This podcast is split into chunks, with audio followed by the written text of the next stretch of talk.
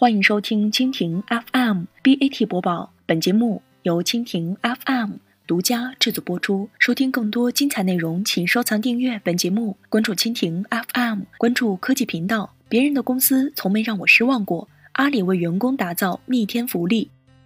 去年阿里要开商场的消息就传遍整个互联网。终于，本月二十八号，阿里首个新零售购物中心金城里将在杭州阿里西溪园区内开业。阿里西溪园区也被称为淘宝城，在二零零九年就开始规划建设，除办公区域外，也包括员工住宅、商场、酒店等配套设施。金城里有点像小时候的单位大院，生活的一切都在大院里解决。在金城里将引进阿里内部，包括盒马鲜生。天猫国际、天猫精灵、阿里小厨等众多新零售业态，融合了衣食住行、吃喝玩乐一站式服务，让阿里员工福利再上一个台阶。同时，也将辐射和惠及周边居民。同时，众多黑科技也将融入金城里，通过汇集 AR 互动捉猫猫、智慧导购屏、虚拟试衣、互动游戏抢红包等新零售技术，金城里实现了线上线下全渠道的打通，将阿里深入到各零售场景的触角集合到一起，打造一个完整的新零售生态，线上线下加技术加金融的新零售业态。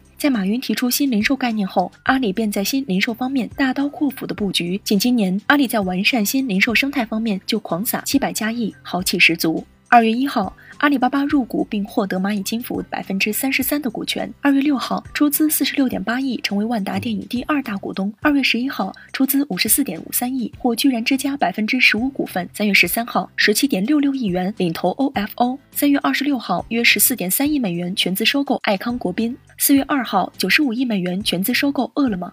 到此，阿里在新零售各领域基本的战略构架完成，结合阿里云的大数据支持、菜鸟的物流体系以及蚂蚁金服的金融服务，打造完成了线上线下加技术加金融的新零售业态。品牌数字升级，天猫、家电数码、苏宁、服饰百货、银泰商业、百联集团、快销商超、盒马鲜生、大润发。家居家装，居然之家，本地生活服务，饿了么，口碑，城乡双通路，农村淘宝，社区小店，零售通，天猫小店。通过阿里财报显示，新零售战略的持续突破，给业绩表现和业务增长带来全面爆发的推动力。金城里可以说是新零售的试验田，也可以说是阿里新零售的集合验收。此次阿里的新零售虽是园区内的配套设施，它的出现将对新零售以及传统购物中心带来怎样的机遇和挑战，非常值得长期关注。以上就是今天的 BAT 播报。